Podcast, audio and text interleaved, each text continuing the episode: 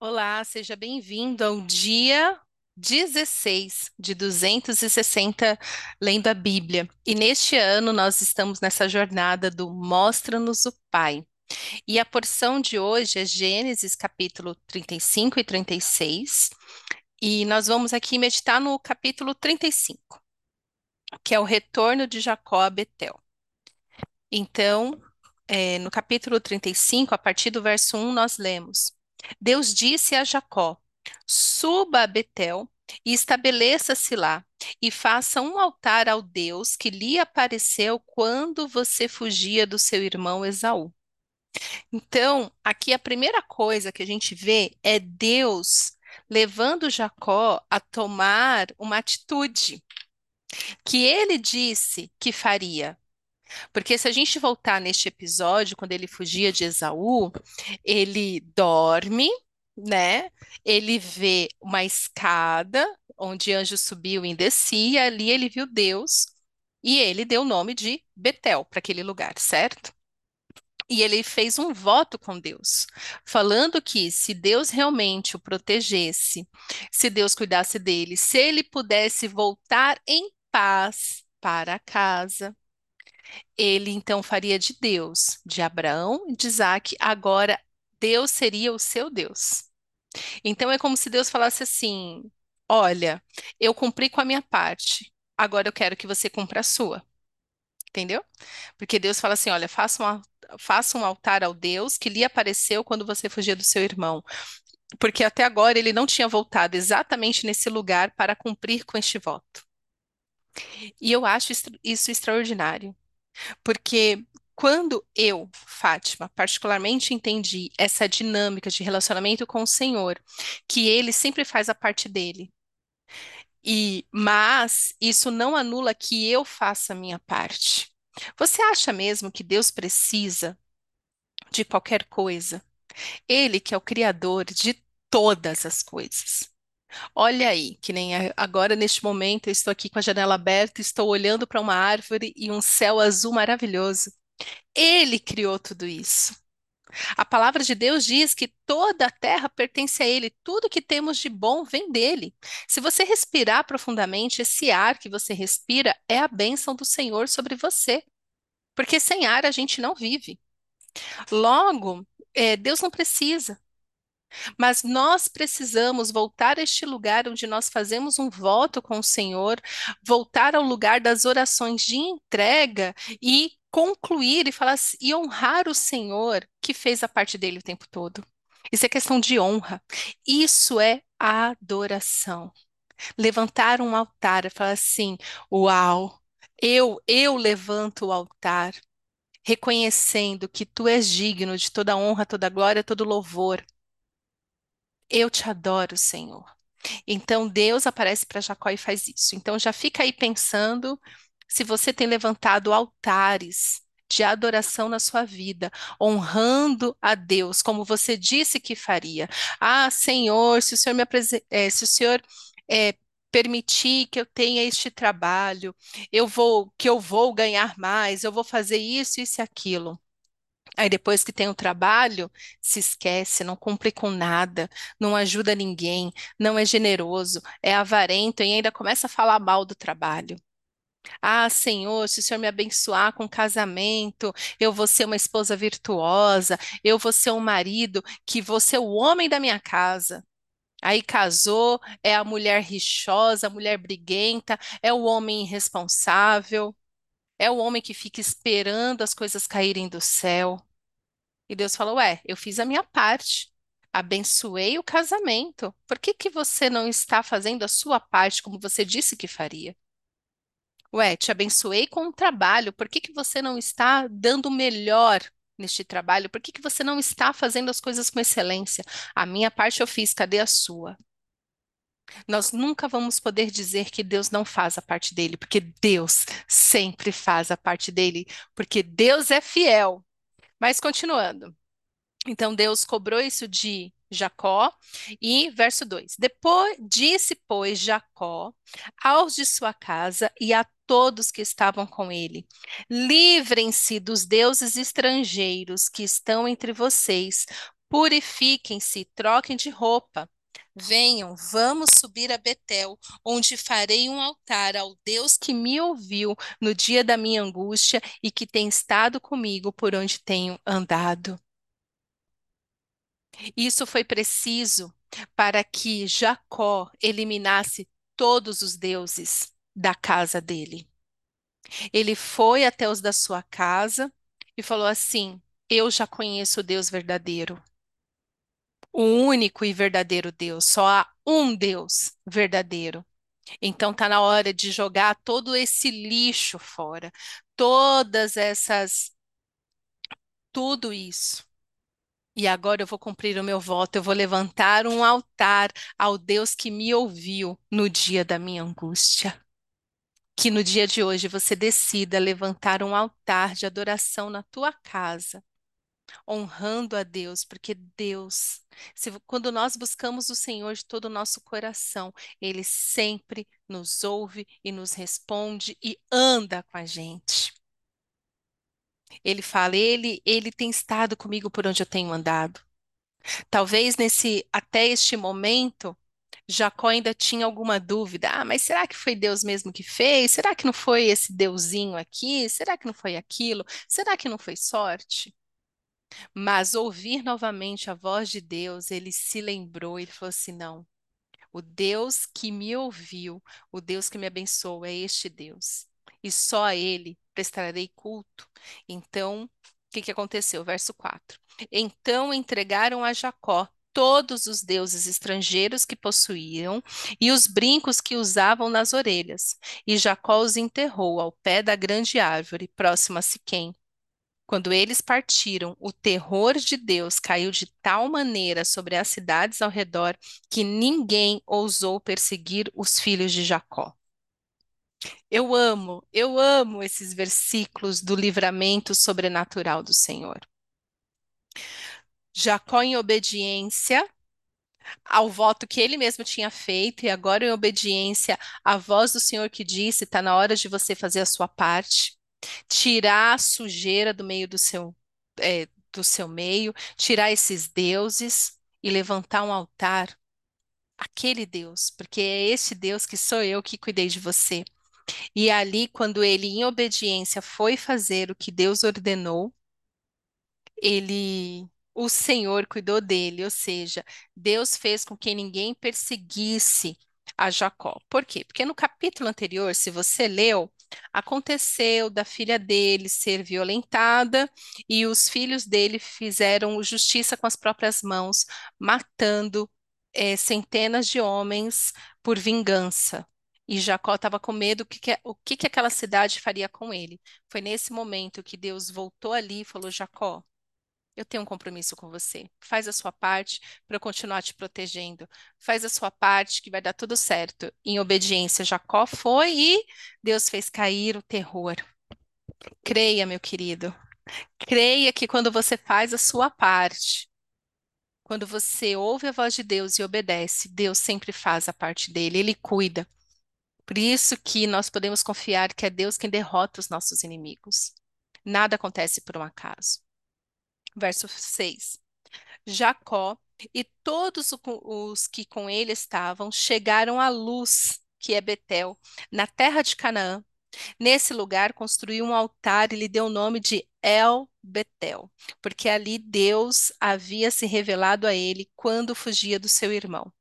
É, só para fazer aqui um adendo, este El, porque tá EL traço Betel, El, este El, é, se eu não me engano, é, por isso que é Israel, Emanuel, sabe? É, é, este El é a questão, fala de Deus, né? Deus luz, luz de Deus, né? El Betel, luz de Deus, Deus de luz.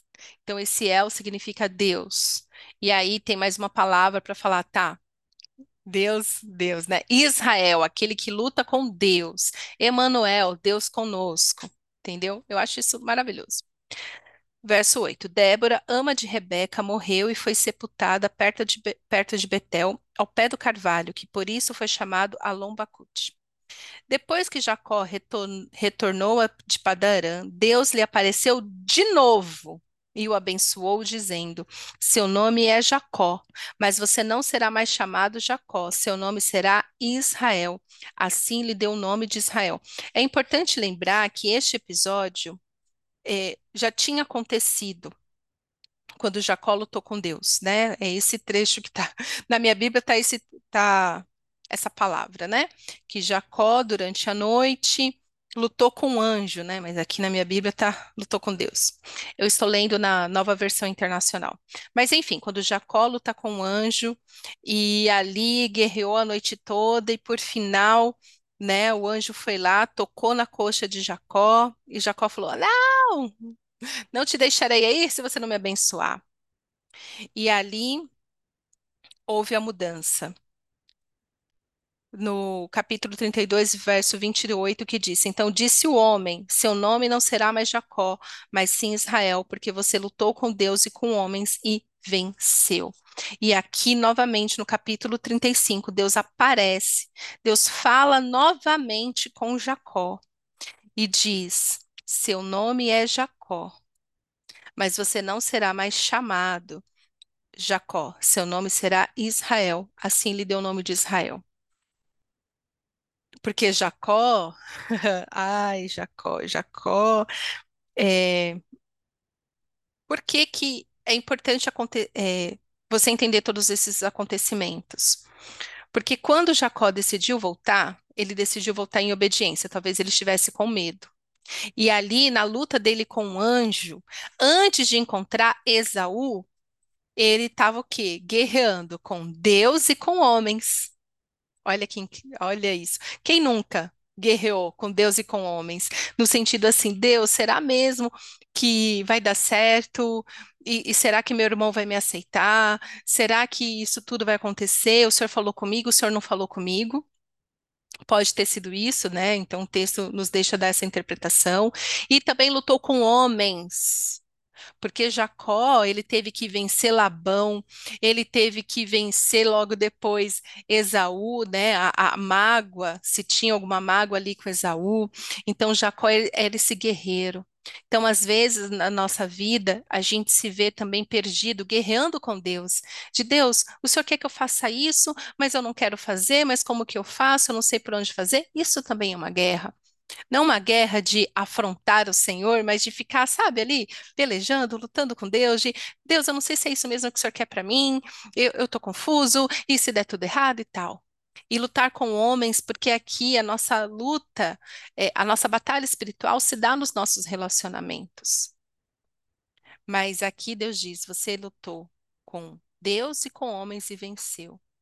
Nós só vencemos é, pela graça e o poder de Jesus Cristo. Né? O sangue do Cordeiro que nos protege, nos purifica, e aí já não lutamos mais com Deus, né? Vamos indo, às vezes, tá bom, Deus, o que que o Senhor está fazendo aqui? E também vamos tendo algumas rixas com homens, mas Jesus diz: tem de bom ânimo, eu venci o mundo. Então, vencer é estar neste lugar de obediência e, e fazendo passo a passo. E agora, depois que Jacó levantou este altar de adoração a Deus, falando: É este Deus quem cuida de mim. Ele me ouviu na minha angústia. Então Deus veio a ele e falou de novo, de novo: Seu nome é Jacó, mas você não será mais chamado Jacó. Ou seja, eu conheço a sua identidade, eu sei de quem você é filho, eu sei tudo que você tem feito até aqui. Mas eu quero te falar de novo. Agora que você levantou esse altar, esse altar de adoração, agora que você me conhece, não tem mais dúvidas, puri, se purificou, tirou do seu meio todos os deuses estrangeiros, toda essa coisa estranha aí, a partir de hoje, seu nome ser, será Israel aquele que luta com Deus e com homens, mas vence. Mas lutar com Deus, de novo, não é uma afronta, não é rebeldia, mas é, sabe esse nosso dia a dia de Senhor, é isso mesmo que o Senhor quer para mim? É isso mesmo que o Senhor está falando comigo? Será? Nananã? É, é essa luta que até a gente tem no nosso relacionamento, né, aqui, é natural. Assim lhe deu o nome de Israel. Então é por isso que é o povo de Israel, a partir de Jacó. Então, todos né? Os israelitas têm Abraão como pai, porque ele foi o primeiro. Então, ali o Senhor iniciou uma nova história. Veio Isaac, veio Jacó. Em Jacó, que teve 12 filhos, as 12 tribos de Israel. Por isso que são as 12 tribos de Israel, de Jacó. Né? Jacó, em Jacó se começa a se cumprir a promessa do Senhor. Verso 11. E Deus ainda lhe disse: Eu sou Deus Todo-Poderoso. Seja prolífero e multiplique-se. De você procederão uma nação e uma comunidade de nações, e reis estarão entre os seus descendentes. A terra que dei a Abraão e a Isaac dou a você, e também aos seus futuros descendentes darei esta terra. A seguir, Deus elevou-se do lugar onde estivera falando com Jacó. Jacó levantou uma coluna de pedra no lugar em que Deus lhe falara e derramou sobre ela uma oferta de bebidas e ungiu com óleo. Jacó deu o nome de Betel ao lugar onde Deus tinha falado com ele. Betel significa casa de Deus. É, El Betel é, é Deus de Betel, né? Casa de Deus. El Betel, né? Casa de Deus. É tipo, de novo e de novo. Eu tinha falado luz, né? Perdão. Confundi com outro. É, acho que é Manaim, que é luz, mas enfim, não importa. Perdão, mas corrigindo, mas Betel, né? El Betel. Casa de Deus. Onde o nosso coração está. Onde está a adoração do nosso coração. Ali sabemos se Deus está ou não. Será que Deus realmente tem uma casa no seu coração? Ou ele apenas fica no quintal? Ele apenas fica numa sala à parte, bem longe, que você visita de vez em quando, quando você está em necessidade. Então, Jacó, que dá aquele nome, porque Deus tinha falado com ele, dá o nome de casa de Deus. O que que eu, o que que eu quero deixar aqui muito claro? Essa casa do Pai, né? Nada melhor do que casa. Casa é um lugar de aconchego, casa é um lugar de segurança, casa é um lugar de família, casa é um lugar de intimidade. Você não coloca estranhos para morar dentro da sua casa. Não, dentro da sua casa é um lugar de intimidade. O que pode ter é um hóspede lá fora, você arruma um lugar ali, no sofá, num cantinho. Mas casa é um lugar de convivência. Casa é um lugar de intimidade. Então, agora Jacó, depois de tantos anos, finalmente, finalmente, levantou um altar de adoração e chamou aquele lugar de casa, ou seja, com este Deus, com este Pai, eu estou seguro. Com este Deus, eu tenho intimidade. Eu ouço a sua voz e eu obedeço. Eu ouço a sua voz e sei quem é o meu Deus.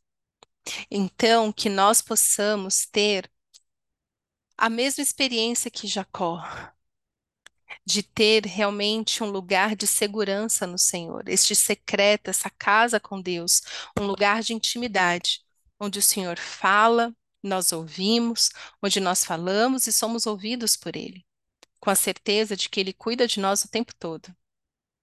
Ele é o bom Pai. Na verdade, não é o bom Pai, Ele é o Pai perfeito. Nada passa desapercebido por Ele, muito pelo contrário que possamos fazer como e também ser como Jacó a ponto de deixar com que o Senhor mude completamente a nossa identidade. Jacó, que era o usurpador, né, tomou o lugar do seu irmão. Muita gente tem isso em conta com Jacó, de que ele, ah, ele, do jeito que ele foi é, malandro com Esaú, depois sofreu na mão de Labão. Talvez essa seja a sua identidade, uma identidade distorcida, uma identidade confusa, mas na casa do Pai, Ele te dá a identidade dele. E é Deus que muda o nome de Jacó. É o Deus, é Deus quem muda a nossa essência. É Deus que nos purifica de todo pecado. É Deus que nos transforma o tempo todo. Deus é bom o tempo todo. Então está na hora da gente levantar um altar para o Senhor na nossa casa. Faz, deixar realmente abrir mão de todo o nosso passado, de tudo, entregar nas mãos do Senhor para que Ele nos dê a identidade que Ele tem para nós. Foi isso que aconteceu com Jacó. Algumas pessoas demoram um tempo, outras outros tempos. No caso de Jacó, demorou o quê? 20 anos. 20 anos. Se ele tinha 40 anos quando ele saiu ali, então agora a gente está falando de um Jacó que tem 60 anos. Demorou 60 anos para mudar completamente a identidade de Jacó. Eu acredito que com mais ênfase nos últimos 20 anos, ele conhecendo quem é este Deus, o Deus de meu pai, né? Como ele mesmo disse, se o Senhor realmente assim for, não será apenas o Deus do meu pai, mas será o meu Deus também. 20 anos no processo de mudança de identidade.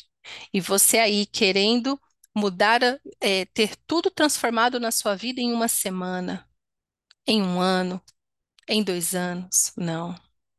Submeta-se ao processo. Ame o Senhor o tempo todo. E então, quando chegar no fim de 20 anos, você vai poder olhar e falar assim: Este é o Deus que ouve.